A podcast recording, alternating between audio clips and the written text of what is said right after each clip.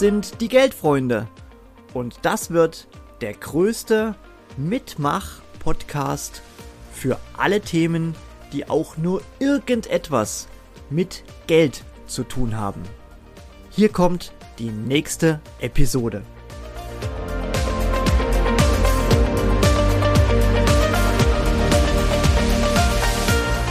Hallo, liebe Geldfreunde. Ja, und herzlich willkommen zu einem neuen Audiosnack zum Thema Geld. Mein Name ist Janine Weise. Ich lebe und arbeite im schönen Leipziger Land und der Axel Karl hat mich eingeladen, in dieser Episode das Thema Geld wieder anders, nämlich aus meiner beruflichen Perspektive zu besprechen, was ich hiermit gern tue. Ähm, ich bin selbstständige Unternehmerin und arbeite seit inzwischen 20 Jahren im Marketing. Ja, in der Zeit meiner beruflichen Laufbahn habe ich reichlich Agenturluft geschnuppert ähm, und habe da als Consultant eine ganze Reihe von Unternehmen, in, vornehmlich in der Schweiz, begleiten dürfen, insbesondere in die digitalen Gefilde des Marketings. Aber auch äh, zwischenzeitlich als Head of Marketing konnte ich die Vermarktung von Dienstleistungen und Service, Services eines Unternehmens nach außen gestalten und hier habe ich die verschiedenen Sichtweisen und Anforderungen zwischen der Geschäftsführung und dem Vertrieb, äh, der Personalabteilung und auch dem Marketing quasi aus erster Hand verinnerlichen können, was eine, für mich eine große Bereicherung ähm, gewesen ist äh, im Vergleich zum, zum, zum Agenturleben. Ja, Marketing macht mir auch nach so vielen Jahren noch Spaß, weil, ähm, weil, ja, weil es zum einen ein äußerst vielseitiges Metier ist und ähm, ja, weil ich auf der anderen Seite Kreativität mit strategischem Denken und Handeln verbinden kann. Nun zum Geld. Ja, Marketing, Marketing kostet, richtig.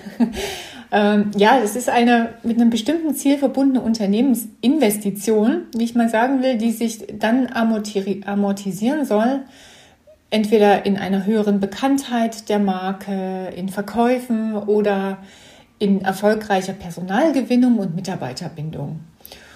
Und auf das Thema Employer Branding möchte ich hier kurz eingehen, weil ohne gute MitarbeiterInnen ein Unternehmen nichts erwirtschaften kann. Der Mangel an Fachkräften hat ja inzwischen alle Branchen erfasst, da erzähle ich uns nichts Neues. Und das bedeutet aber, Geld muss investiert werden, nicht nur in die Vermarktung von Produkten, sondern eben für den Aufbau einer Arbeitgebermarke damit gute Mitarbeiter im Unternehmen arbeiten und damit sie auch bleiben. Ganz, ganz wichtiger Punkt. Und bei diesem Bleiben, äh, bei dieser Investition liegen noch reichlich ungenutzte Chancen auf der Straße. Ja, Markenaufbau ist bekannt. Der Imageaufbau als Arbeitgeber wird aber noch nicht konsequent in Unternehmen verfolgt. Ja, und dabei ist aber eigentlich klar, dass jeder Recruiting-Prozess Zeit und Geld kostet. Denn der Headhunter muss bezahlt werden, die Anzeigen müssen erstellt und ähm, geschaltet werden und auch die Phase, diese gesamte Bewerbungsphase bis hin zur Einarbeitung ähm, ist mit Aufwänden verbunden und auch einer geringeren Arbeitsleistung des neuen Mitarbeiters und seinem Team. Nachhaltiger wäre es doch, das Geld in die Hand zu nehmen und sich als Arbeitgeber kontinuierlich ein attraktives Image aufzubauen, das dann letzten Endes in Stabilität, in Commitment und auch in geringeren Kündigungsraten im Team führt. Und diese Unternehmenswerte, die quasi das Why bei den Angestellten immer wieder beantworten sollen, die müssen durch regelmäßige Kommunikation und in Handlungen im Arbeitsalltag präsent sein. Ja, also im Fachjargon nennt man das übrigens die Employer Value Proposition, kurz EVP. Und darunter versteht man dann die Werteversprechen, die das gesamte Arbeitsumfeld eines Mitarbeiters umfassen. Das tangiert also den Arbeitsplatz, die Bezahlung, die fachliche Weiterbildung, Karrierechancen im Allgemeinen und darüber hinausgehendes Engagement, mit welchem sich der oder die Angestellte identifizieren kann. Also ihr merkt schon, mit kostenfreien Getränken, einem Tischkicker und einer feuchtfröhlichen Weihnachtsfeier ist es halt im Jahr 2022 nicht mehr getan. Ja, die eigene Tätigkeit soll in einem wertigen Umfeld stattfinden und einen spürbaren Beitrag zum Unternehmenserfolg leisten. Ja, und dem kann entsprochen werden, zum Beispiel anhand von individuell vereinbarten Entwicklungsprogrammen, an denen die Mitarbeiter eine eigene mittelfristige Zukunft im Unternehmen für sich schon ganz klar abstecken können. Ja, und die Geschäftsführung, die trägt derweil die Verantwortung, das Unternehmen strategisch in die Zukunft zu führen. Und wird das glaubwürdig nach innen und nach außen kommuniziert?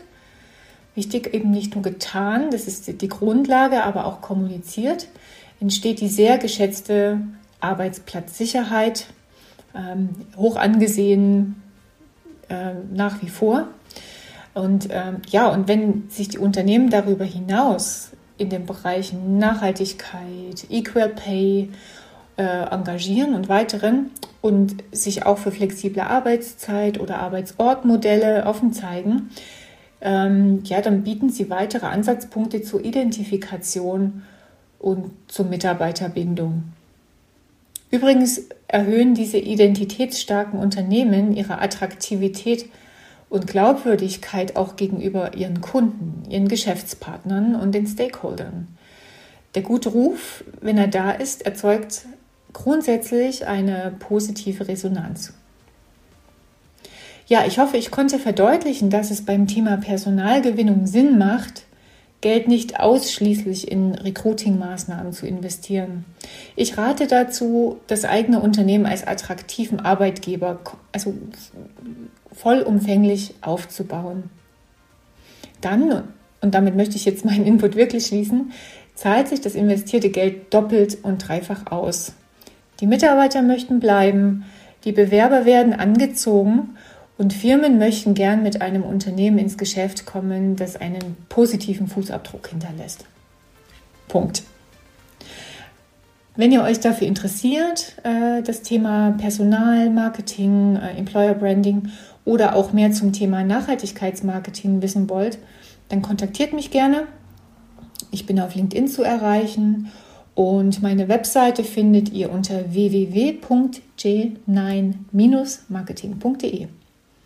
Danke fürs Zuhören, bleibt gesund. Ciao, eure Janine.